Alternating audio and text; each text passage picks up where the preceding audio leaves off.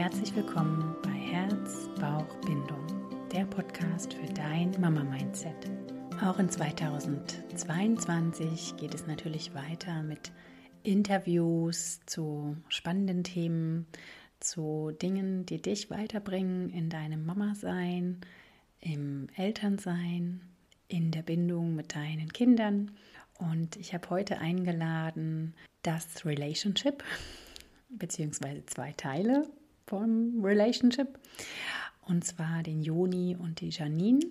Sie sind beide Sozialarbeiter, Familiencoaches und arbeiten offline in Wetzlar und online überall im deutschsprachigen Raum, um für das Wohl der Kinder, für ein besseres Familienleben und für die Prävention loszugehen. Denn sie sind erfahren im Bereich Krisenmanagement und haben ganz klar die Vision, Familien darin zu unterstützen, nicht in die Krise zu geraten. Euch erwartet ein Interview mit ganz viel Inhalt.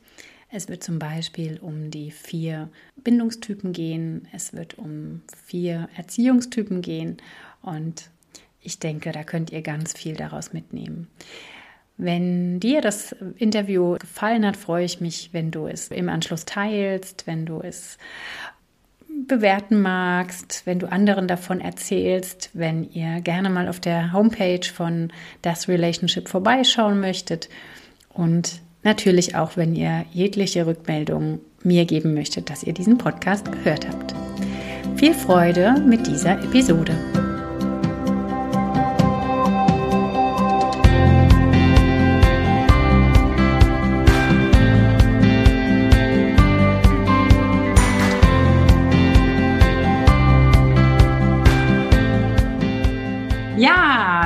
Schön, dass ihr da seid. Ich habe heute ein wunderbares Interview zu führen mit Das Relationship. Genau. Und zwar ähm, habe ich hier einen Doppelpack sitzen, was wunderschön ist. Die Janine und den Jonathan. Und ähm, ja, stellt euch gerne mal selber vor. Gerne, gerne. Ja, wir sind, äh, wie du schon gesagt hast, Joni und Janine von das Relationship und wir verhelfen Familien und Paaren zu mehr Bindung und weniger Konflikten in ihren Beziehungen. Darüber können wir heute auch ein bisschen erzählen und auch, was da so unsere Schwerpunkte sind und unsere Spezialitäten.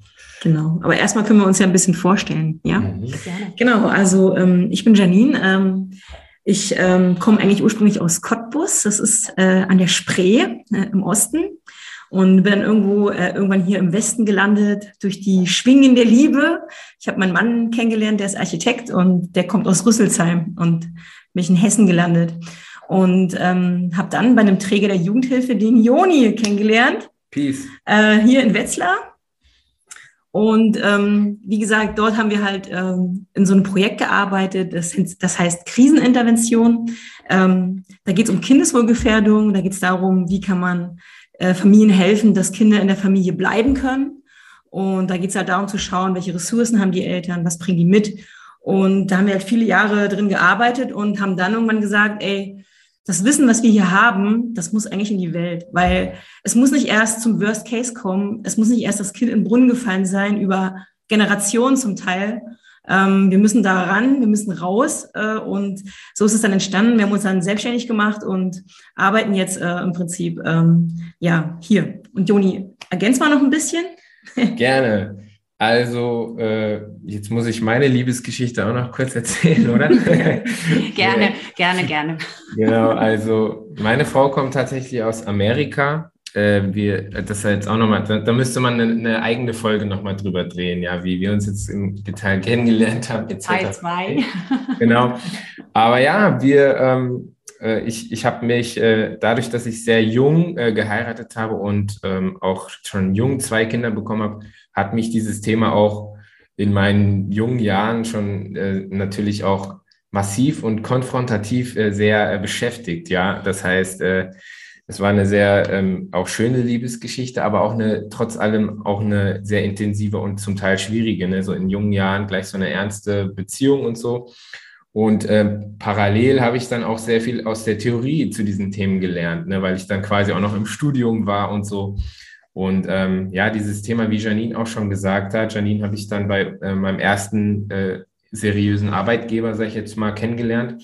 Und äh, wir haben da relativ gut geklickt, was so A, die Persönlichkeiten angeht und B, auch so fachlich und von, von den Ideen und Visionen, die wir eben so haben. Und ja, da kann ich ihr äh, nur zustimmen. Ne? Ähm, ich hatte da so ein paar Schlüsselmomente äh, auch auf äh, Fortbildungen, ne? wo ich dann gehört habe, so, so krasse Sachen gehört habe, ja, auch so über über die frühe Kindheit, was für eine krasse prägende Phase das auch ist fürs Leben und wie sich das auch bei Erwachsenen auswirkt. Ich habe ich hab Menschen dann irgendwie aus, einer, aus einem ganz anderen Licht gesehen.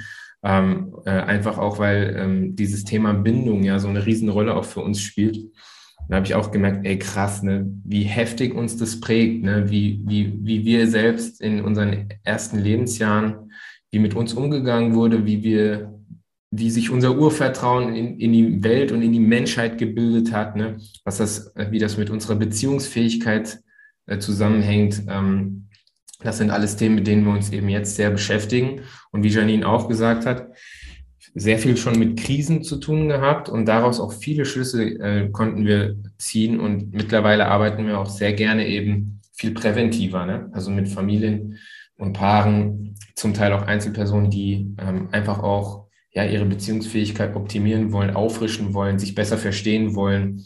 Ähm, und da können wir eben auch einiges aus unserer Kriseninterventionsarbeit äh, mit, mit einbauen. Aber es ist auch nochmal ein, ein anderes Arbeiten auch. Ähm, ja, und wir freuen uns immer, wenn, wir sind zwar auch gut in Krisen, aber wir freuen uns, äh, wenn wir, wenn es gar nicht erst zu einer Krise kommen muss. Genau, genau. Ja, es ist ja dann das Worst Case, ne? Also das mhm. wo es einfach auch schon wehtut und wo dann schon auch die Trauer mit dazu kommt, ne, dass es überhaupt Richtig. da so weit gekommen ist. Ja. Ja, ich, ich finde, das, das Krasse dabei ist, ne, dass sich das oft über Generationen von Generationen immer, dass sich immer das weiter überträgt, weil ähm, diese Muster, ne, die werden ja unterbewusst teilweise ähm, in dich impliziert oder wie immer, du bist geprägt. Und ähm, wenn du das nicht verstehst, auch nicht reflektierst, dann gehst du einfach in die nächste Beziehung, machst es halt genauso, weil du halt denkst, so ist es richtig. Ne? Und das ist auch so ein Punkt, den man erstmal verstehen musste, ne? auch bei mir selbst. Ne? Also ähm, ich komme auch aus einem Scheidungskontext. Ähm, ne? Meine Eltern haben sich getrennt, das war äh, nicht immer eine gute Beziehung. Und auch da zu verstehen, ja, krass, ich, ich verhalte mich ja an bestimmten Punkten ja ganz genauso, wie, wie meine Mama zum Beispiel, ne? Oder äh, in bestimmten Punkten erkenne ich auch meinen Vater oder so, ne? Und ich finde, ähm, das erstmal klar zu kriegen, ne? Äh, du bist ja selber ein Teil eines Systems. Das ist auch, finde ich, voll spannend so. Ich würde jetzt mal gern total gern ganz gleich rein grätschen und sagen, wie bekommen wir denn das hin mit dem Urvertrauen? Mhm. Also ja auch mit mein, mein ähm, Thema hier mit Bindung, ne? Herz-Bauch-Bindung. Mhm. Ja. Und natürlich auch für mich schon in der Schwangerschaft ein Riesenthema. Ja. Ähm, wie, wie kann man am besten losstarten? Was ist eure Idee?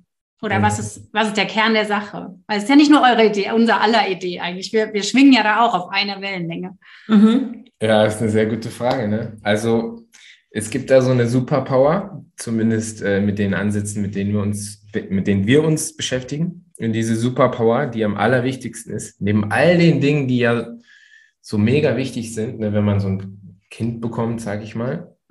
diese Superpower nennt sich Feinfühligkeit. Ja, das wird in der Theorie, in der Bindungstheorie ähm, beschrieben. Ne? Äh, und Feinfühligkeit ist in erster Linie einfach ähm, die Fähigkeit, ein gewisses ähm, Verhalten ja, vom Kind erstmal wahrzunehmen, ja, richtig zu deuten und dann angemessen und prompt darauf zu reagieren. Ja, das ist, das ist erstmal so die einfache Theorie. Ja.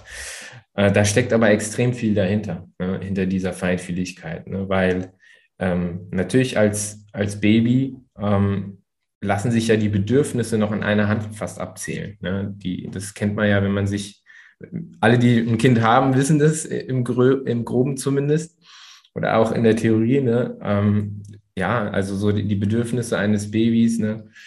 Ähm, ja, natürlich Hunger zu stillen, ne? Müdigkeit oder Schlaf eben, dann ähm, natürlich körperliche Nähe, Zuneigung, auch angesprochen werden. Ähm, ja, dann natürlich, wenn die Windel voll ist und so, das sind so eben so Bedürfnisse. Und die sind jetzt vom, vom rein, vom, äh, von der Sachebene nicht so schwer ähm, ne, zumindest nach Ausschlussverfahren drauf zu kommen, was, im, was das Baby hat. Ne? Manchmal kommen natürlich bei Babys auch Bauchschmerzen dazu und sowas, ne? wo man dann vielleicht manchmal erstmal nicht genau weiß, warum weint das Baby jetzt. Ne?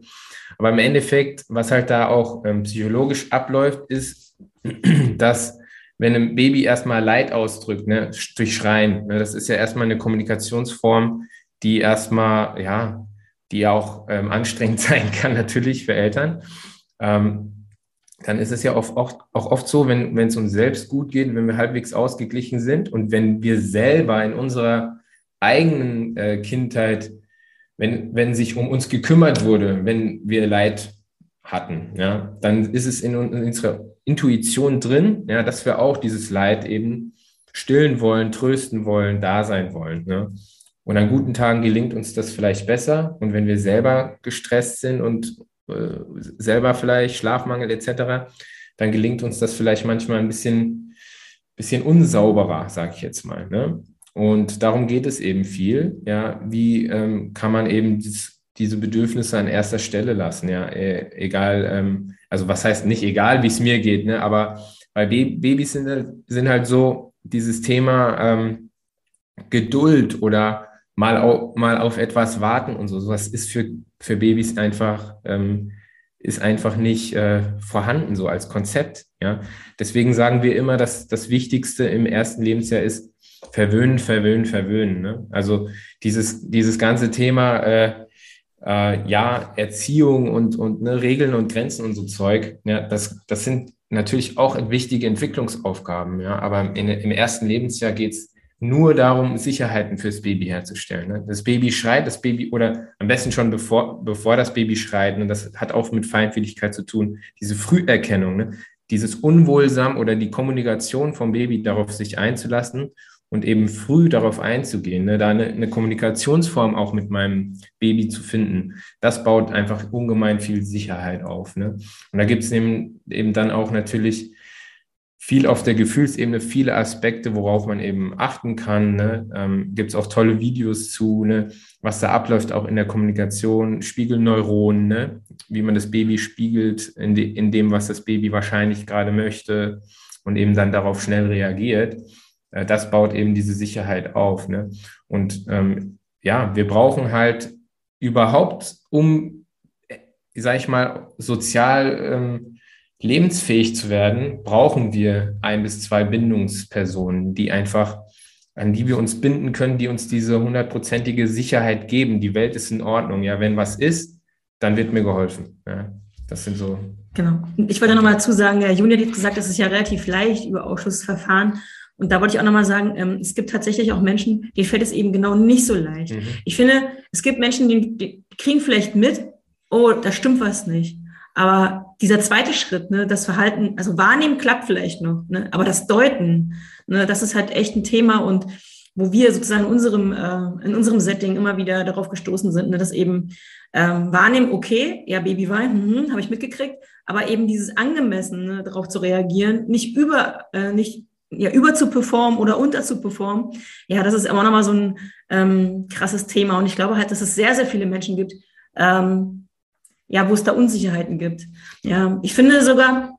40 Prozent, ne? Ja, ich, ich finde sogar, ich, in der Theorie, ja. ja. Aber ich Mindestens, find, ja. Ja, ich finde sogar, Baby, ähm, das kriegen vielleicht einige noch gewuppt. Ne? Ich finde, wenn es dann ein bisschen differenzierter wird, ne? Mhm. Wenn's dann, wenn das dann in, dieses Trotz, in diese Trotzphase geht, ne? Ja. dann merkst du erst, ne? Ähm, wir, wir reden mit unseren Leuten und sagen, ey, jedes Verhalten hat ein positives Motiv. Ne? Kein Kind macht etwas, weil es dir was Böses will ne? oder weil es dich verarschen will oder weil es eine Zicke ist oder weil es mhm. sonst was ist, ne? sondern mhm.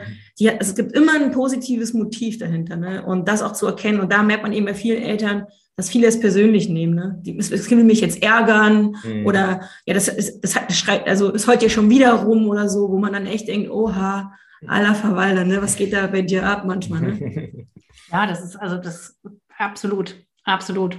Kann ich nur so unterstreichen. Und ich finde es so spannend, auch das auseinanderzuklamüsern, finde ich super, dass, dass das der Juni gerade so gemacht hat, weil das Thema ist ja, darauf zu reagieren. Wir wollen ja allen, dass es unseren Kindern gut geht. Ja? ja. Jede Mama, jede, jeder Papa, alle Eltern wollen das. Aber es triggert uns halt so oft. Ne? Mhm. Also geht uns ja auch so, ja. Also wir sind ja, ja auch in einem Verein als Eltern sozusagen, ne? Mhm. wo, wo wir selber merken, oh, das ist schon, schon eine ganz schöne Hausnummer, was das mit mir macht. Und mhm. ähm, das ist ja so spannend, ähm, da tiefer reinzugucken und wie viel Einflussfaktoren auch darauf äh, ja, Einfluss nehmen. Ne? Mhm. Wo kommt das her? Das ist jetzt das, was du eben gesagt hast, äh, Janine. Ne? Ähm, was, was, tragen wir mit uns rum? Was ja. macht ihr denn dann? Macht ihr so ein bisschen Analyse der Eltern oder wie, wie kann man, wie bekommt man, wie soll ich sagen, wie, welchen ja. Schritt kann man als Mama, als Papa gehen, um da adäquater zu reagieren? Naja, was wir also ähm, im ersten Schritt machen, ist eigentlich immer, wir machen so eine Art Genogramm, ja, also wo man nochmal guckt, äh, wo, wo sind die Wurzeln, wo kommt man her, ne? und welche Bindungserfahrung hat man eben aus seiner Familie mitgebracht, ne? Also wie war das eigentlich bei uns zu Hause, ne? Wie, wie wurde da auf bestimmte Sachen reagiert, ne? Und dass man sich erstmal bewusst wird, ne? Ähm, was bin ich eigentlich für ein Bindungstyp, ne? Da haben wir übrigens auch eine schöne Reihe gemacht äh, auf unserem YouTube-Kanal, ähm, die vier Bindungstypen. Ähm, und das empfehlen wir zum Beispiel auch, dass Leute sich das mal angucken und sich einfach mal einordnen. Ne? Was denken Sie, was Sie erlebt haben als Kind, ne? in welchem Bereich? Mhm. Und sich dann auch bewusst zu werden und zu reflektieren, ähm, ja, was sind meine Erfahrungen? Ja, also erstmal selbst einzuordnen für sich selbst. Ne? Warum bin ich eigentlich so, wie ich bin? Ne? Und äh, auch zu dem Punkt zu kommen, ich mache eigentlich total Sinn, so wie ich bin. Ne? Das ist oft erstmal der erste wichtige Punkt. Ne? Und ähm, ja, da gibt es eben vier verschiedene Bindungstypen. Ja, die können wir vielleicht auch nochmal kurz aufzählen. Ne? Also äh, der erste Typ ist der sichere Bindungstyp. Ja, also bei denen, wo alles perfekt lief. Nein, Spaß. Also äh, wo eben primär ja Sicherheit erlebt wurde ne? und sehr feinfühlig mit mir als Kind umgegangen wurde. Ne? In guten und wie auch in schlechten Zeiten, sage ich jetzt das, mal. Das sind doch oft Menschen, die sich souverän verhalten, auch in Stresssituationen. Ja, mhm. also wenn es mal schwierig wird, auch in Konflikten, ja, die sind sehr souverän, die sind sehr sozial, die sind eher argumentativ, die mhm. äh, können auch ihre Gefühle ausdrücken. Ne? Ich bin traurig, ich bin enttäuscht. Ne? So. Mhm, genau.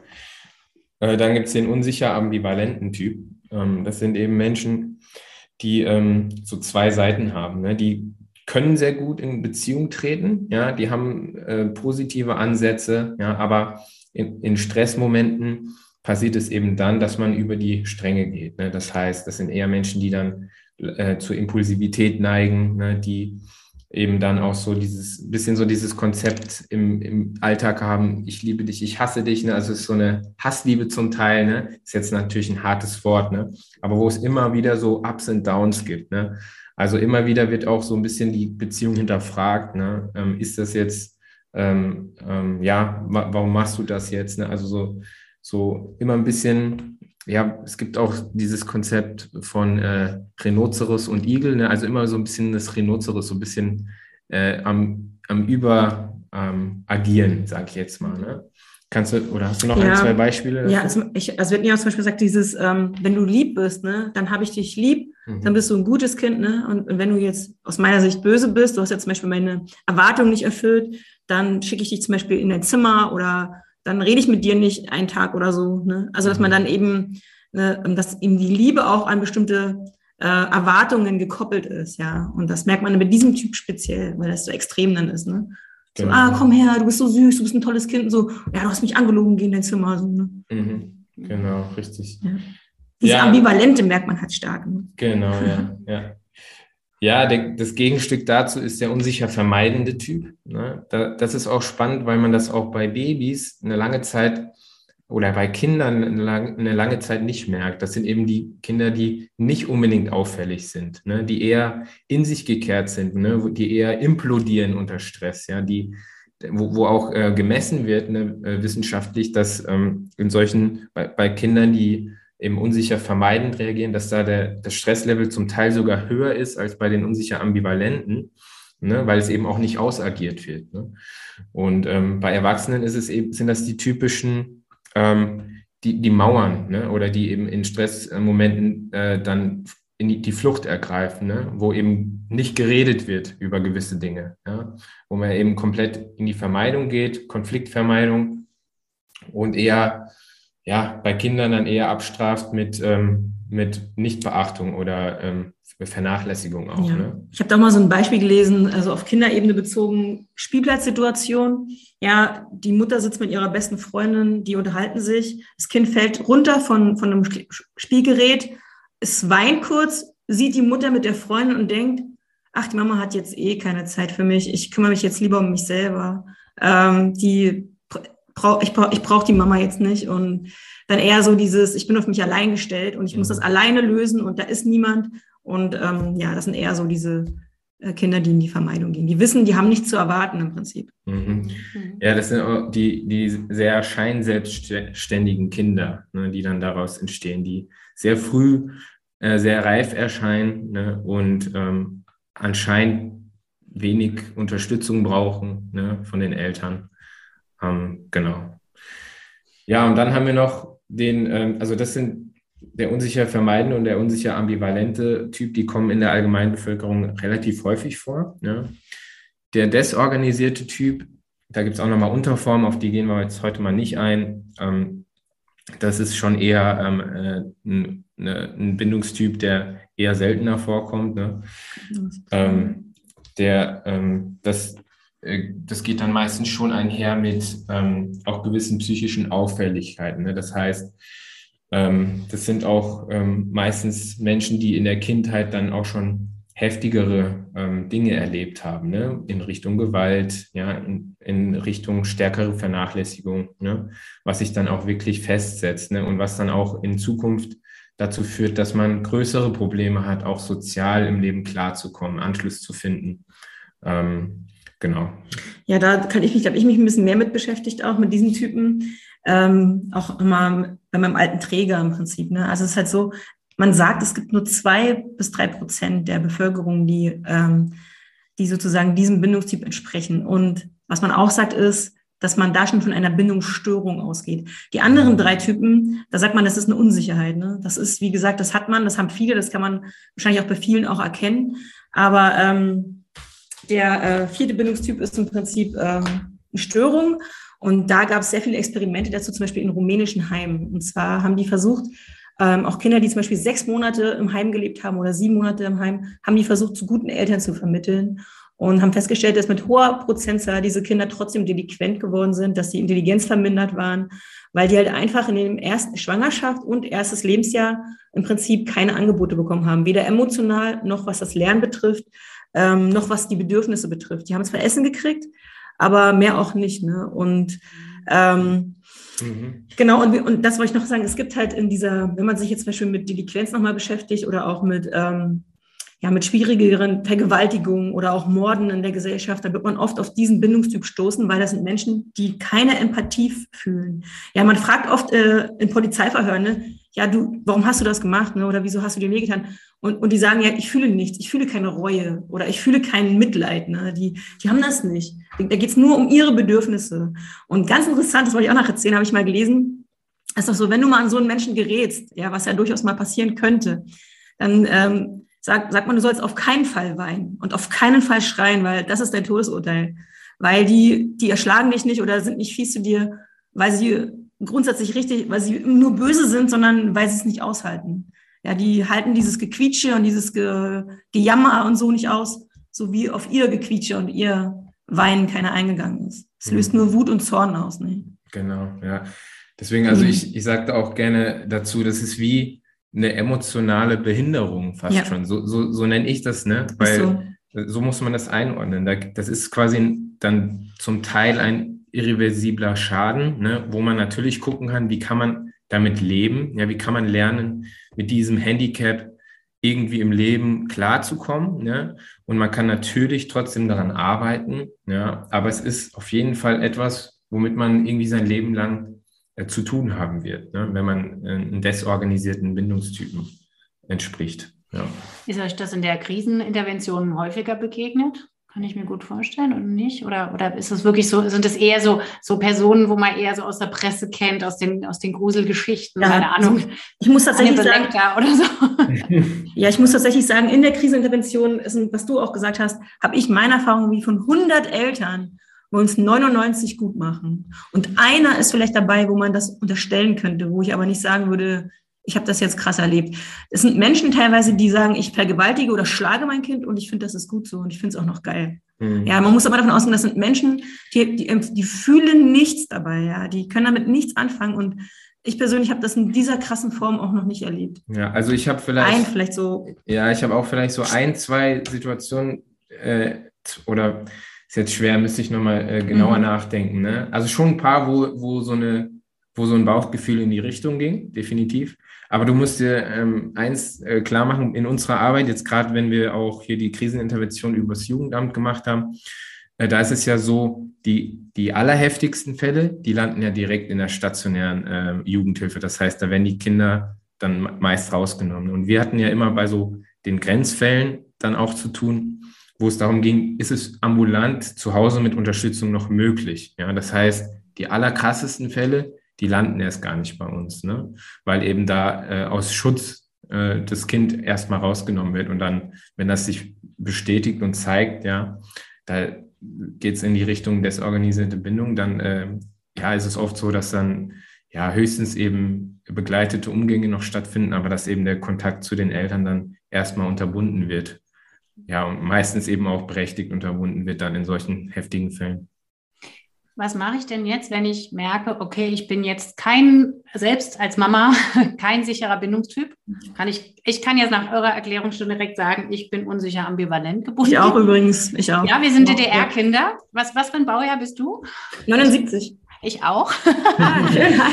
Meine Mutter hat jetzt gerade an Weihnachten, ich muss das jetzt hier einbringen, weil bei mir kommt auch so eine Traurigkeit hoch, ja, weil meine mhm. Mutter sagte an Weihnachten, ja, du bist ja mit acht Wochen in die Krippe gegangen und du bist so gerne gegangen. Das sagt meine Mutter auch übrigens. Du warst, in der, du warst in der Krippe und alle Probleme waren weg, hat die zu mir gesagt. Und, oder? Also ich, ich muss sagen, da kommt bei mir direkt so eine Traurigkeit, weil es, mhm. es ist der Grund, warum wir, warum wir unsicher ambivalent gebunden sind. Weil wo war da die Bezugsperson? Wo war das, was, ne? Ja, ich habe auch so schöne Geschichten. Mein Papa hat mich zum Beispiel, der, der am nüchternsten war, hat mich in der Kita abgeholt, so, ne? Weil meine Eltern waren noch studieren und das war nicht immer so, aber das sind so die Sachen, die so auch festhängen, ne? Die dann so, ähm, ja, also ich glaube, ich war, war, ich war geliebt, ich war gewollt, ich war, ne, aber junge Eltern, ähm, ja.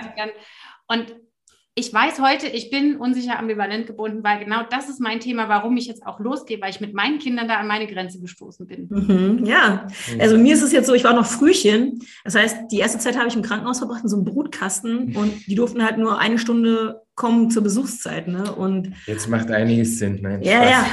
ja, aber ich meine, es ist tatsächlich so. Ne? Und natürlich also ich habe das dann auch mal nachgelesen, hatte ich dann so eine, es gibt so eine frühe Regulationsstörung. Ne? Ich hatte so Essprobleme, Fütterungsprobleme ne? und meine mhm. Eltern waren einfach nur krass überfordert.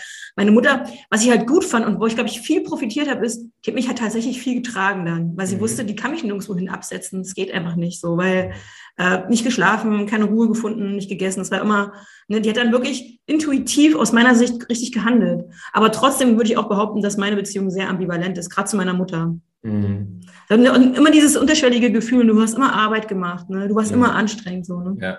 Und du hast ja jetzt gefragt, was man dann macht, ne, wenn man das jetzt feststellt. Ne? So, wir sind jetzt hier halb gestört. ja, genau. Nein. Halb gestört. Nein. Also, aber das ist ja, genau, das ist ja, die, das ist ja jetzt der Knackpunkt. Ne? Also erst, erstes, erstens ne, geht es oft eben darum, das richtig zu verstehen, einzuordnen, ne? zu analysieren, auch nochmal so ein Genogramm zu erarbeiten. Da werden dann auch sehr oft nochmal mehr Muster auch deutlich im Familienstammbau. Und das ist total spannend. Ne? Und ähm, ja, dann sage ich jetzt immer dazu, so, das ist wie, man kann sich das so vorstellen, ähm, ähm, im, im Sport. Ja, ich bin Sportler, ich spiele Fußball, ja. Und es gibt ähm, Menschen, die haben einfach ein krasses Talent ne, im Fußball. Ja? Die haben so eine Veranlagung, die können einfach krass Fußball spielen. Ne? Und äh, ich meine, ich würde sagen, ich habe auch ein gewisses Talent, aber es gibt auf jeden Fall Spieler, ja, auch in meiner Mannschaft, die haben, die wurden von Gott oder von ihren Denen, egal, wurden die mehr, mit mehr Talent gesegnet. Das ist einfach so. Ne? Und ähm, so ist es auch äh, bei, den, bei der Bindung. Ne? Es gibt einfach Menschen, die haben mehr Bindung und mehr Bindungssicherheit erfahren und erlebt am Anfang. Ja, jetzt ist natürlich die Frage, was kann man tun? Ne? Und wir sind halt stark davon überzeugt, dass man durch Training, durch Arbeit, durch gewisse Routinen und Stützräder und mhm. Unterstützungen eben gut daran arbeiten kann. Ja, und, und äh, gut für Sicherheiten sorgen kann, sowohl für die mehr eigene Sicherheiten, ne, mehr eigene Selbstwirksamkeit und, und emotionale ähm, Sicherheit, also etwas das nachzuholen, ne? äh, als auch ne, in der Erziehung bei den eigenen Kindern. Ne? Und wie das geht, gut, da können wir jetzt natürlich viel drüber reden. Wir haben natürlich auch ein äh, Coaching, wo wir uns natürlich intensiv damit auseinandersetzen.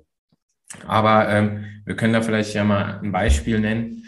Janine, ich weiß nicht, ob du gerade eins hast, ähm, äh, was, was zum Beispiel ähm, wichtig ist, ne? wie, was bindungsfördernd ist und mhm, wo man eben, ja. ich sage immer so, ich äh, Nadine, äh, Janine kann ja jetzt gleich ein Beispiel machen. Der, ein, ich wollte nur einleitend sagen, ähm, manche Dinge, die fühlen sich vielleicht dann nicht so intuitiv an, ja.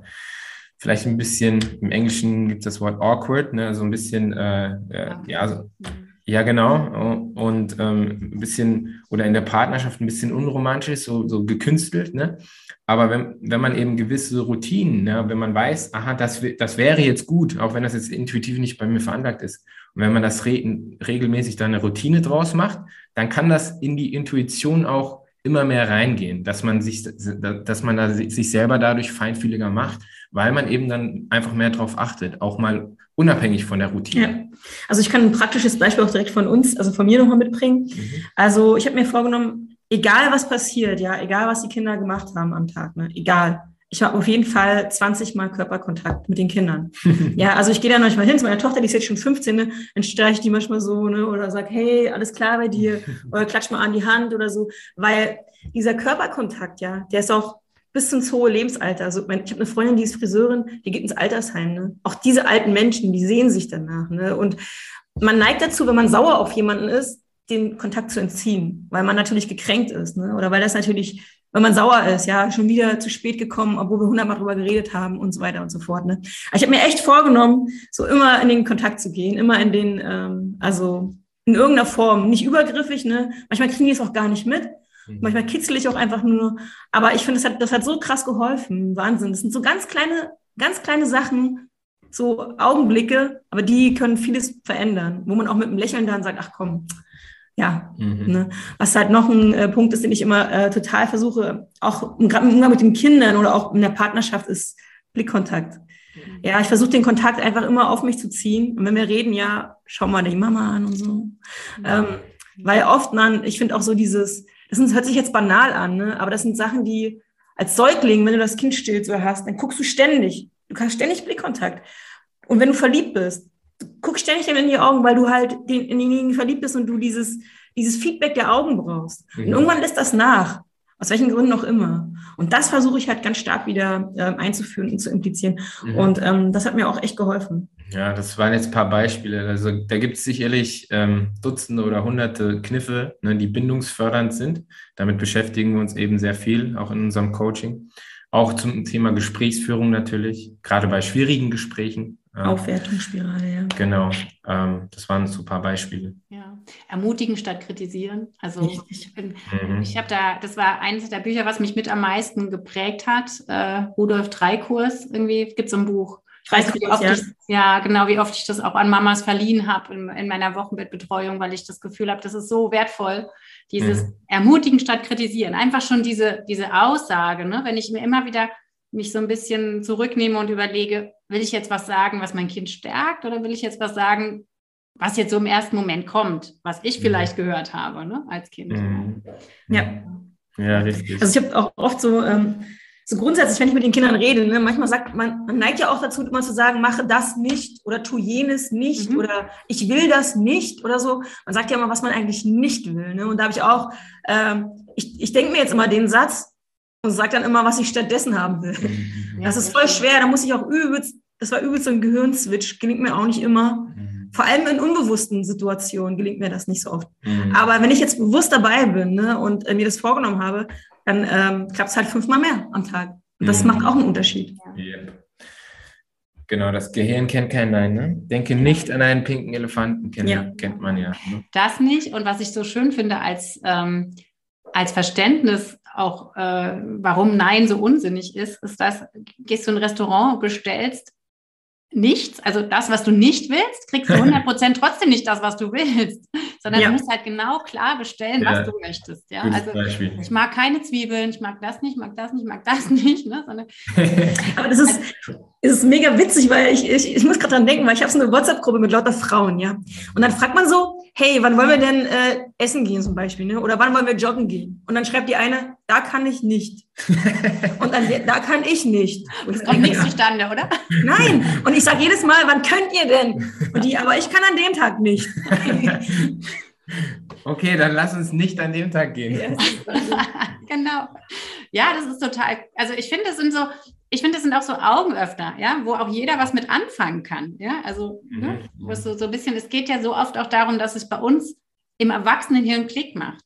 Ne? Mhm. Oder? Also ich denke, das ist ja das auch, was eure Arbeit ist, dass es bei uns Erwachsenen Klick macht, auch, und ich glaube, das ist ja auch der, eines der größten ähm, Punkte, dass wir die Verantwortung für die Verbindung, für die Beziehung mit unseren Kindern haben. Ja, genau. Dass die nicht bei unseren Kindern liegt. Ja, die Janine sagt auch immer, es gibt keine verhaltensauffälligen Kinder, es gibt nur erwartungsgestörte Erwachsene.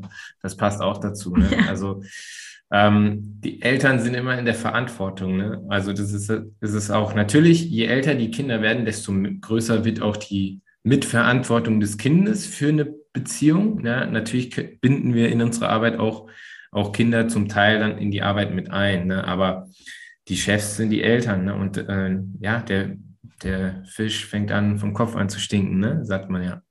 Und ähm, diesen Kreislauf zu, zu, durchbrechen, diese Reflexion auch darüber zu haben, ne? zu gucken, woher kommen die Muster in unserer Familie, sind die Erwachsenen in der Verantwortung, den Kreislauf zu, zu durchbrechen. Und das finden wir auch immer so schade. Ne? Wir kriegen das halt sehr oft mit, dass dann die Kinder eben zum Psychologen geschickt werden, die Kinder in die Ergotherapie, die Kinder äh, hier und da und sonst was, ne? Werden, ja. die dann äh, die Symptom Symptomträger sind im System, ja.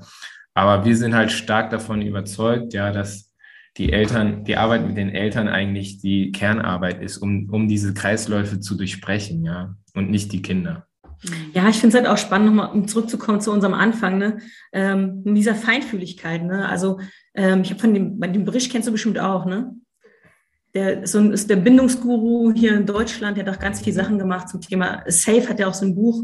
Äh, ja, doch, so das habe ich schon, ja, ja. Ja, genau. das könnt ihr mir mal verlinken vielleicht, dann kann ich das und, mit reingeben in die. Und da hab, ähm, haben wir mal Videos angeschaut, wir waren ja so einer Fortbildung, das fand ich so krass, da war so eine Mutter, eine junge Mutter, die hat ihrem kleinen Säugling, ich glaube, der Säugling war drei oder vier Monate alt, äh, Fläschchen gegeben. Ne? Und dann hat die sich einen Arsch abgefreut, weil dieser kleine Säugling angeblich die Flasche schon halten konnte. Aber das konnte es motorisch gar nicht, ja. Und, und die Mutter hat das, hat dem Kind einfach so, hat das einfach, das war einfach Zufall, beziehungsweise die hat das so reingequetscht es ging in dem Moment gar nicht anders. Das Baby konnte gar nichts anderes machen. Das war nur der Greifreflex. Ne? Ja. ja. Und, und, und die Mutter so ganz stolz, ja, mein Kind kann schon die Flasche halten und so. Und man, man hat sich immer nur gedacht, ey, oh mein Gott. So totale Fehleinschätzung teilweise auch. Ne? Oder eine, eine Einsequenz war es auch so, die Mutter, die Mutter gibt dem Baby das Fläschchen und das Baby zieht immer weg, immer weg. Wir von außen haben schon gedacht, hör doch auf, hör doch auf. Du, du überfütterst dieses Kind. Ne? Und die Mutter, die hat das die hat das nicht mitbekommen. Ja, die, die, du musst die Flasche austrinken, so und so viel Milliliter, du musst das jetzt trinken. Und immer weiter gefüttert. Und du hast gesehen, wie dieses Kind sich windet und sich nicht wehren kann. Du dachtest so, oh mein Gott, was mhm. passiert da? Und ich finde das auch nochmal so wichtig, weil ich glaube, wir überschätzen uns auch manchmal. Also viele Menschen, die erkennen gar nicht, dass, dass, dass ihnen die Feinfühligkeit fehlt. Mhm. Ja. Ja, deswegen so sagen wir auch, dass es sich immer mal lohnt, mit uns zu sprechen, um um herauszufinden, ne, wo, wo stehen wir denn da äh, gerade, ne? oder wie, wie bin ich denn da, wenn man selber das nicht so richtig im Gefühl hat auch. Ne?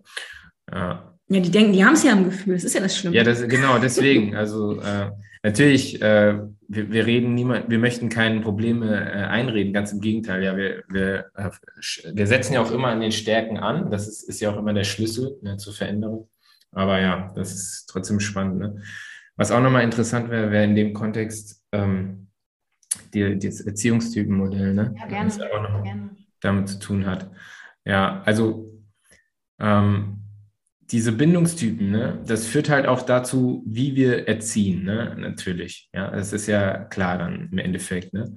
Und da gibt es eben auch vier verschiedene Typen. ähm, und da ähm, will ich auch nochmal drauf eingehen, einfach nur grob jetzt, weil, ähm, weil auch wir da so äh, Trends sehen, ne, auch gesellschaftlich. Ne? Also vor einigen Jahren war es ja noch normal, sehr autoritär zu erziehen. Ne? Also das äh, kennen wir so alle, ne? strenge Eltern, ne? zum Teil wurden der, also Gewalt ist ja auch noch gar nicht so lang quasi per Gesetz verboten, sowohl im häuslichen Kontext als auch in der Schule. Ne? Und jetzt äh, sehen wir eine, ähm, auch eine Tendenz, so ein bisschen eine, ein Gegensteuern in die andere Richtung. Ne? Also wir sehen jetzt sehr viele Eltern, ja auch viele Mami-Blogger und alles, was man da so sieht, ne? online und, und auch so aus unserer Arbeitserfahrung, ähm, geht es auch viel in die Richtung, sehr, sehr laissez-faire wieder zu erziehen. Ne? Das heißt, extrem, ja, gut, bedürfnisorientiert ist gut, aber zum Teil ähm, wird, wird, auf Lenken und Leiten gar kein Wert mehr gelegt. Ne? Also es geht nur noch darum zu gucken, was möchte mein Kind. Ne?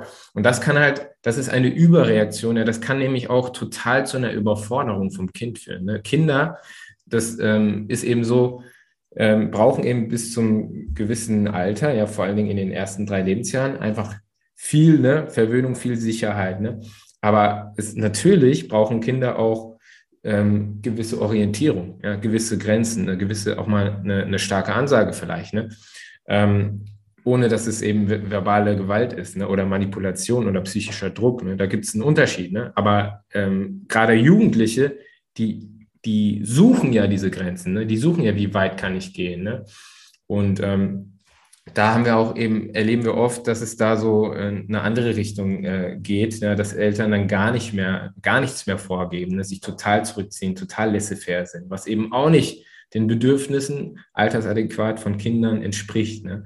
Dann gibt es auch diese, zum Beispiel diese ähm, Helikoptereltern, sagt man ja, die dann ähm, ne, total einfach darauf achten, es gibt, dass es keine Challenges für die Kinder gibt, ne, also oder, oder sogar die Weiterentwicklung, die Rasenmähereltern. Ne? Oh, die kenne ich noch nicht.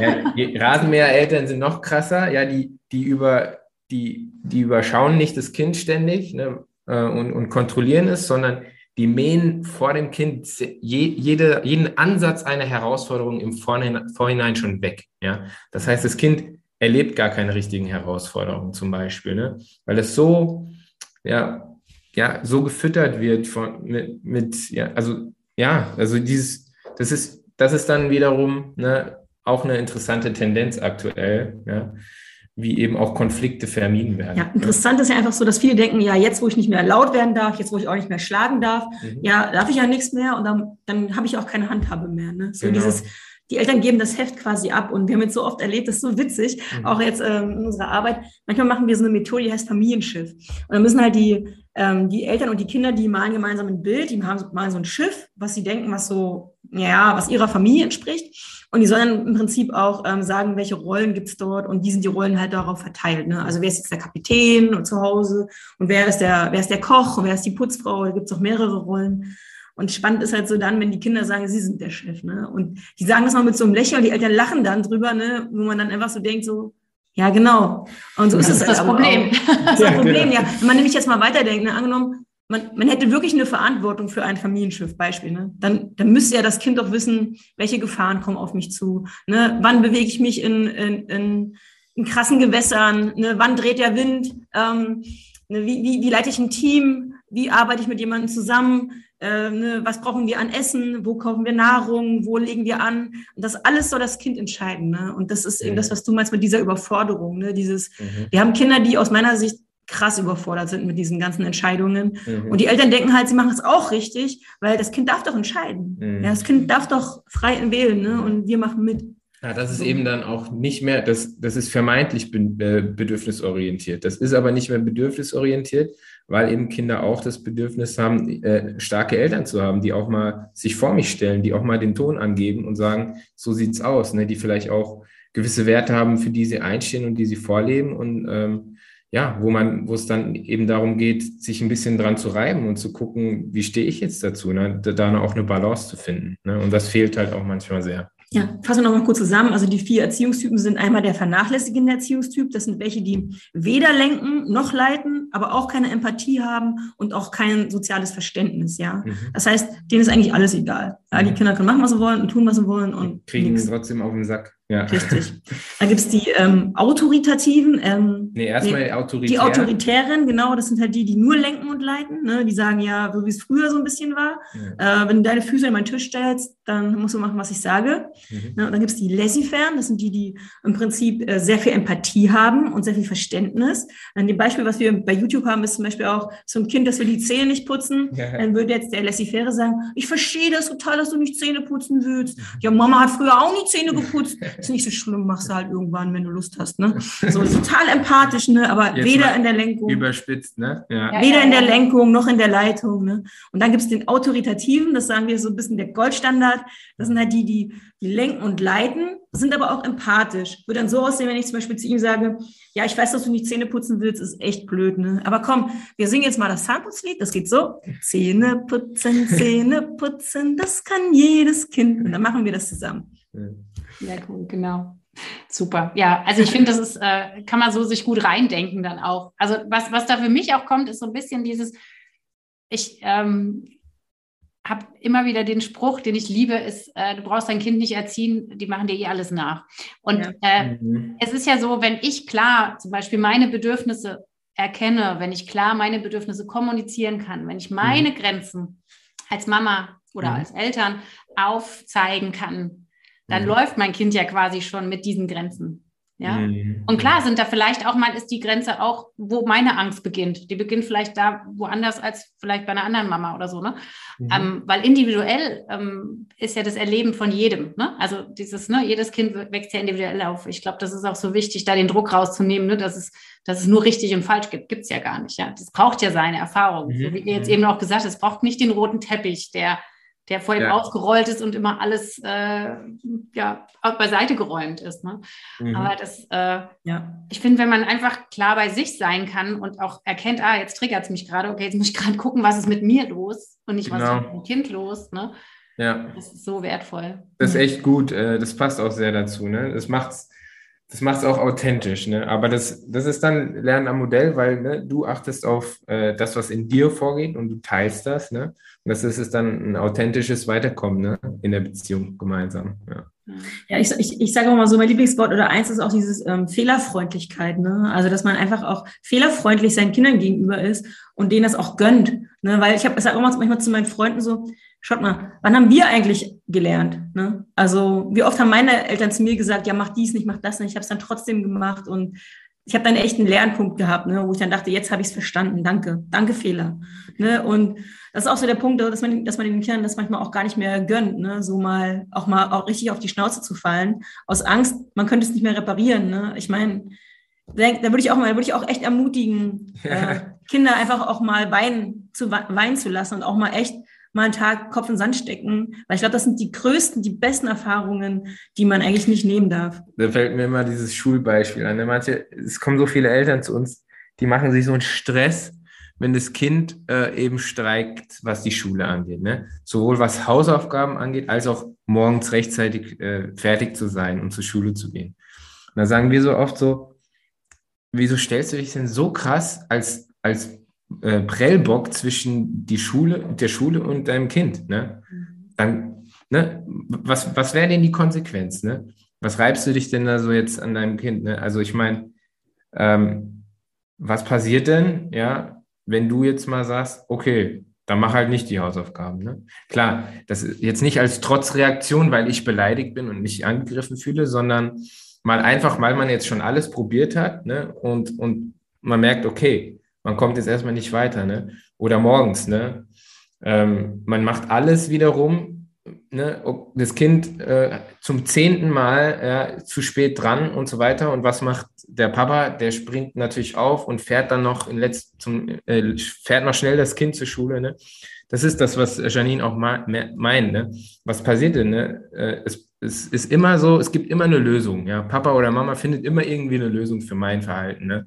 Aber was wäre denn? Ja, dann gibt's halt mal einen Strich, ja. Oder dann komme ich halt mal in die Klasse rein, 20 Minuten zu spät, ne? Und muss mir dieses unangenehm, mit diesem unangenehmen Gefühl mal leben. Ne? Das ist damit auch mal ein bisschen so gemeint.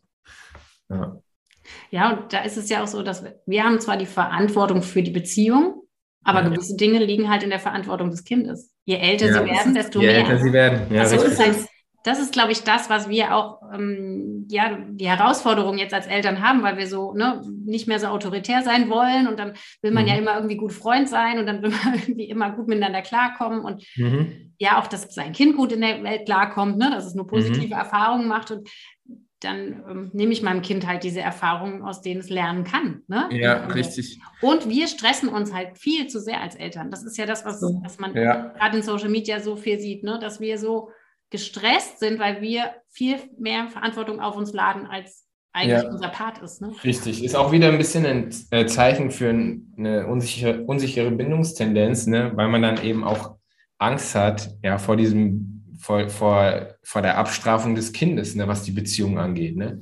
Also, ja, was mache ich denn dann? Ja, dann ist mein Kind ja sauer auf mich, ne? Und dann hat man eben auch Angst, wiederum äh, Be Beziehungen zu verlieren. Ne? Man, man hat eben dann nicht das Urvertrauen, hey, ich habe ich hab so, mein Kind wird nicht äh, ausziehen, ja, morgen äh, oder weglaufen für immer. Ne?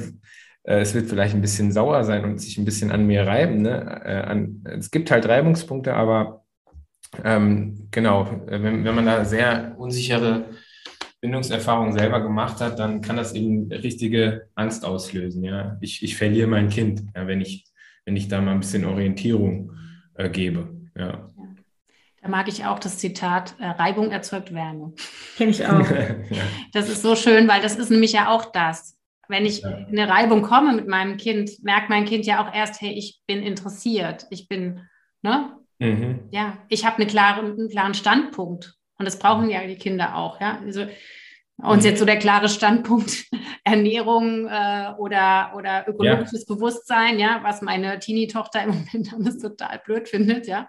ja. Aber wenn ich jetzt irgendwie sage, na gut, dann ist es mir egal, wie du es machst, oder es ist mir egal, dann, dann ne, halte ich mich dann nach dir, dann, ja. dann lernt sie ja nicht meinen Standpunkt kennen. Dann, dann kann mhm. sie sich ja vielleicht später auch nicht so klar positionieren, sondern denkt, ja. ah, da muss ich mich auch nach dem, nach meinem Freund richten, mit dem ich zusammenziehe oder so. Ne? Also so mhm. einfach, ja. dass wir eigentlich damit was Gutes tun, ne? dass wir unseren Kindern einen klaren Standpunkt vermitteln. Also ja, das, das macht auch immer einen Unterschied. Also immer, ja. Also auch wenn das Kind genug Taschengeld bekommt, um sich dreimal die Woche bei McDonalds was zu holen, ja, oder hier, wir haben ganz oft das Thema mit den Medien, ne? ja, wenn ich meinem Kind nicht erlaube, Spieler ab 18 zu spielen, ja, dann spielt er das eh bei seinem besten Kumpel. Ne? Da kann ich ja da nichts gegen tun und so. Nee, das macht immer einen Unterschied. Ja, erstens würde ich auch mal mit den Eltern von XY reden, wenn ich echt was Krasses mitbekomme.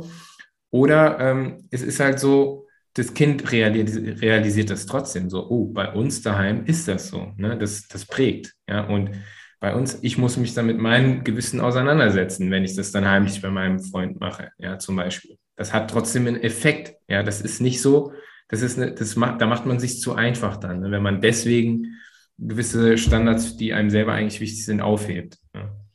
Und trotzdem wollte ich nochmal einen Unterschied machen, nochmal von äh, zu vorhin. Ich denke halt, klar, Lernen am Modell, ich sehe das halt ähm, genauso. Ähm, denke aber auch so, dass dass ich jetzt als Erwachsener trotzdem noch andere Rechte habe als meine Kinder, ja. Also zum Beispiel mein Kind, nur weil ich jetzt mal einen Wein abends trinke oder weil ich, weil ich Auto fahre, darf mein Kind jetzt nicht Auto fahren und abends einen Wein trinken, ja. Also ich finde, man muss ja trotzdem auch nochmal klar unterscheiden, ähm, dass man mit Lernmodell nicht bedeutet, dass ich jetzt nicht mehr, kein Handy mehr in der Hand haben darf, dass ich jetzt äh, nichts mehr von meinen Kindern trinken darf, dass ich jetzt, also ich finde das irgendwie auch schwierig, wenn man sozusagen ähm, die gleichen Maßstäbe ansetzt wie ähm, mhm äh, an die Aufgaben des Kindes im Prinzip, weil ich bin kein Kind mehr. Mhm. Ja, ich würde immer sagen, ich verdiene das Geld, ich habe die Verantwortung und für mich gelten auch noch ein paar andere Sachen. Und mhm. das ist nämlich auch sowas. Ne? Ich muss jetzt immer komplett, äh, wie nennt man das? Äh, der, der perfekte Mensch sein, dass ich meinem Kind vorlebe, du musst auch so sein, wo ich immer denke, so, nee, ich kann auch sagen, ich habe einen Fehler gemacht. Oder das ist ja. eine falsche Sache. Mhm. Ja, ja stimmt. Das wollte ich nochmal mitgeben, einfach nochmal dieses. Ja, absolut. Ich finde, das ist auch so wichtig. Das ist ja auch wieder das Teil, dass es nur ein Teil der Verantwortung auch tragen kann. Ja, auch ein nicht volljähriges äh, Teenie-Mädchen kann nicht für alles die Verantwortung tragen und wir können auch nicht, äh, wir müssen uns nicht genauso verhalten oder wir müssen ja. nicht, gerade wenn wir ja als Eltern vorleben, wir wären jetzt perfekt mhm. in allem, dann ist es ja auch so ein schwieriges Vorleben. Ne? Also das, das äh, was vermittelt das? Ne? das also ich gehe jetzt auch nicht um acht ins Bett, weil ich will, dass meine Kinder um acht ins Bett gehen. Ja, also. ja genau. Aber was mir da noch so kam, jetzt gerade was Juni auch gesagt hat, es ist ja auch so ein, so ein Gemeinschafts- entwickeln, wenn man merkt, hey, wir haben hier was Gemeinsames. Bei uns ist das so. Ne? Also jetzt zum Beispiel bei der Medienzeit oder so. Aber auch beim Kleinen. Also mir ging das jetzt so, als meine Kinder noch kleiner waren, ich fand das so schön. Da kam dann zum Beispiel ein, weiß ich, drei- oder vierjährige, ähm, wenn dann Freunde zu Besuch kamen, dann kam ein, äh, nee, bei uns zieht man hier die Schuhe aus. So, ne? Das ist ja, das ist ja auch so, ne, das ist hier unser Nest oder das ist hier unser mhm. Bereich. Und das vermittelt ja auch Bindung und Gemeinschaftlichkeit, ne? Mhm. Richtig, ja. Genau. Und wenn jetzt da alles so egal ist, der eine kommt und trägt die Schuhe, der nächste nicht, oder ne, hier wird auf der Couch gehüpft und hier nicht. Also ich finde, es gibt ja auch so ein, so ein, hier, das sind unsere Regeln. Und ich glaube, das vermittelt ja auch Kindern so viel Sicherheit, ja. ne? Genau, richtig. Und natürlich, ja, je älter die Kinder werden, desto mehr ähm, ist es auch ein Aushandlungsprozess. Ja, je, je, mehr die wird natürlich die Partizipation an dem, was auf was können wir uns einigen, wird ja auch irgendwann natürlich ähm, größer. Ne? Aber es sind ganz wichtige Prozesse, ja, weil äh, es gibt nun mal Naturgesetze, es gibt nun mal äh, Staat, also äh, Gesetze in der Welt, ja, Regeln. Ne? Und irgendwo muss man halt lernen, sich damit auseinanderzusetzen und sich dann auch zu positionieren, ja. Und ähm, wenn man das nicht zu Hause macht, dann macht man es halt irgendwann, äh, keine Ahnung. ich habe auch schon Jugendliche in, in der JVA äh, besucht. Ne? Also gibt halt immer irgendwo, irgendeiner gibt einem eine Grenze dann. Ne? Wenn sie die Eltern nicht machen, dann kommt es später irgendwann. Ja. So, liebe Leute. So schön und wertvoll. Ich könnte jetzt hier noch ewig mit euch weitermachen. Das ist so schön. so viel Wertvolles drin. Aber ich glaube, wir haben schon so viel gesammelt und so viel hier. Darf ich euch noch meine Abschlussfragen stellen? Einfach so, was euch kurz kommt. Klar. Vielleicht bei dem einen, dann dem anderen. Wir wollten ja, das sind fünf Fragen. Ja, ähm, ja frag mal. So kurz, wie es geht. Ja. Was euch aber direkt kommt, ganz intuitiv. Mhm. Äh, Janine, was bedeutet für dich Liebe? Hm. Oh, Sex auf jeden Fall. Hatte ich noch nicht als Antwort. Cool, ja. Joni, jetzt musst du da was dagegen setzen. Äh, ähm, boah, das ist eine boah, das ist, ey, das ist echt fies, die kurz zu beantworten, aber ähm, ich sag mal, ähm, ähm ich sag mal Vergebung. Hm. Ich, ich wollte es nochmal psychologisch sagen, Liebe ist ein Akt der Intelligenz um das Wissen vom Wesen des anderen. Auch schön. wow, genau. Was bedeutet für dich Glück, Janine? Uh, Glück, was bedeutet für mich Glück? Also nicht so erst 1. Januar Glück, sondern so, Nein. genau, das ist ja immer so kurz gefasst. Ach, vielleicht ein bisschen, wie nennt man das, plakativ, äh, aber Glück ist für mich manchmal der Moment einfach. Ne? Es gibt so Momente des Glücks, so, ne? Mhm. wenn man ein geiles Lied im Radio hört, wenn man angelächelt wird, wenn, ja, wenn, wenn ein schöner Herbsttag oder ein schöner Sommertag, mhm. also wenn man mit Schienen die Piste runterdüst, wenn man ein Kompliment bekommt. Also ich finde, das sind so, ich finde, Glück liegt im Detail. Mhm. Ja, mir wäre jetzt gekommen, ähm, wenn ich so ich selbst sein kann, wenn ich in meinem Element bin, ne, wenn ich irgendwas mache, was mir Spaß macht, was, worin ich richtig gut bin. Oder auch wenn ich jemand anders glücklich sehen kann, glücklich machen kann durch irgendeine Überraschung. Das liebe ich auch. Schön. Schön. Ich fühle mich gleich ein bisschen glücklicher, wenn man über Glück spricht, oder? Also ich finde, es ja. erwärmt irgendwie direkt. Genau. Was macht dir persönlich Freude? Du hast jetzt zwar so ein paar Sachen schon beim Glück, äh, aber jetzt vielleicht ähm, ja mhm. im Alltag sage ich jetzt mal. Mhm. Wo findest also du ich bin, ich bin ein großer Jogging-Fan, also ich bin ein großer Sport-Fan. Und ähm, ja, Freude macht mir tatsächlich Bewegung. Ich bin auch so ein Bewegungstyp, so ähm, leicht hyperaktiv. ähm, nee, und ja, es gibt viele Sachen, die mir Freude machen. Also ich glaube auch ein gutes Gespräch macht mir Freude. Ne? Mhm. Oder ähm, was zu essen. Ich bin auch jemand, der sehr gerne isst. Ich kann auch echt, ich kann, ich kann mich echt total ein abfreuen, das kann ich bestätigen. Also wer Janine glücklich und äh, fröhlich sehen will, muss ihr einfach was zu essen geben. genau. Ja, natürlich macht mir, sind so echt viele Sachen, die mir, die, mich, die, die mir Freude machen. So, ich puzzle auch gerne und ich liebe auch meine Kinder und also es sind viele Dinge. Schön. Mhm. Ja, ich würde ganz allgemein sagen Menschen. Ich liebe einfach Menschen. So, e egal ob beste Freunde oder irgendwelche Fremden, ich, ich mag Menschen. Schön. Menschenfreund. Schön. Für was bist du dankbar? Uh. Mm, ja, auch da ist auch eine schwierige Frage. Ne? Also ich bin für vieles dankbar. Ich bin dankbar, dass ich in, in, in einem reichen Land aufwachsen durfte, mit viel Essen und ohne Krieg im Prinzip.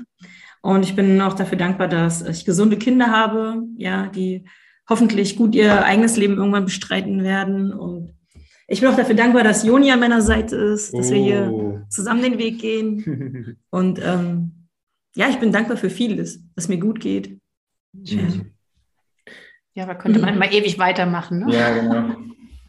Mir sind jetzt intuitiv meine Eltern eingefallen. Ich habe zwar auch meine, äh, hier natürlich mein, meine Baustellen und meine unsicheren äh, Erlebnisse auch gehabt, aber für die Bindung zu meinen Eltern bin ich sehr dankbar, weil ich weiß, dass es ein Fundament ist, äh, was mich viel geprägt hat und ja, dem ich viel zu verdanken habe. Ja, schön. Letzte Frage, die aber so ein bisschen auch in alles so mit reinspielt, ist, was gibt dir Kraft? Aber das, was uns Freude macht, gibt uns Kraft. Also das kann man vielleicht so, aber gerade jetzt für Eltern, jetzt vielleicht nochmal ganz kurz, was ist das, wo ihr im Mama, im Papa sein ähm, eure Kraft rauszieht? Wie könnt ihr eure Akkus aufladen? Naja, ich bin ja ein Systemiker, ne? Also ich finde immer die Vision, der Traum, der Traum von dem, wie es sein sollte. So, das gibt mir echt Power, weil ich finde, klar, der Alltag ist manchmal schwierig, aber der Traum ist da. Ne? Also ich meine, ich finde, man sollte sein, man sollte die Augen zumachen abends und muss, muss ein Bild davon haben, wie möchte ich leben. Und den Traum, den muss man verfolgen. Jeden Tag, every day. Mhm. Kann es auch mal Scheißtage geben, aber. Mhm. mhm. Mir gibt Kraft äh, Ruhe tatsächlich. Und zwar morgens. Also morgens. wenn ich morgens äh, es schaffe, was meistens der Fall ist zum Glück, als erster äh, wach zu sein und ein bisschen Zeit für mich zu haben. Ne? Also ob ich dann mir ein bisschen ruhige Musik anhöre oder bisschen schon mal was wegputze oder beides. Das, ich mache das sehr gerne. Ich, ich müsste mal so eine Putzmeditation aufnehmen. Das ist so meins. ähm, das ist so, das gibt mir Kraft und das gibt mir so Balance. Ja. Schön, schön. Ihr beiden, ich danke euch so, dass ihr Zeit hattet hier für das Gespräch, dass wir hier zusammen waren und ähm, dafür in die Welt bringen, weil mhm. das ähm, ja aus meiner Sicht so wertvoll ist, äh, worüber wir hier gesprochen haben. Und ähm, ja, hoffe, noch viel von euch zu sehen, viel von euch zu hören und mit euch in Kontakt zu bleiben. Ja, vielen, vielen Dank. Äh, danke auch nochmal für die Einladung. Ne? Und ja, wenn einen unsere Ansätze ähm, äh, noch weiter interessieren, gerne bei uns melden. Ne? Wir ähm, gucken uns gerne an, ob und wie wir helfen können. Genau. Äh, wenn es um die Themen Familie und Partnerschaft auch geht. Jetzt so nochmal, du hast, ähm, Janine, du hast immer gesagt, wir sind hier. Aber ich glaube, wir haben noch kein einziges Mal gesagt, wo ihr hier seid. Ja, stimmt. wo seid ihr offline? Offline sitzen wir hier gerade in Wetzlar, Mittelhessen. Ähm, ja, sind aber online auch mega gut zu erreichen. Werde ich alles verlinken in die Infos und äh, genau, es wird noch was bei Instagram geben und dann, genau, wird das auf jeden Fall immer da sein, um es wieder zu finden. Ja, ich mich auch nochmal bedanken dafür für die Einladung und wollte sagen, ja, wir kämpfen hier quasi in der gleichen Front, an der ja. Bindungsfront und wollte sagen, ähm, ja, bevor wir nicht sieben Milliarden Leute auf der Welt erreicht haben, sind wir nicht fertig. So schön. Sehr schön. Die Vision steht, genau. Die Vision steht, ja. Vielen, vielen, vielen Dank. Dann sage ich jetzt schon mal Tschüss. Ich mache einfach kein Outro. Ich sage jetzt einfach mal bye bye und toll, dass ihr uns zugehört habt und ähm, bis hierher gefolgt seid. Und äh, ja, vielen lieben Dank. Alles, alles Liebe für dich, liebe Mama, vielleicht auch lieber Papa, der das gehört hat. Und ähm, bis ganz bald zum nächsten Mal und bye bye, ja. Christina. Joni und, und Janine. Ciao. Tschüss. Tschüss.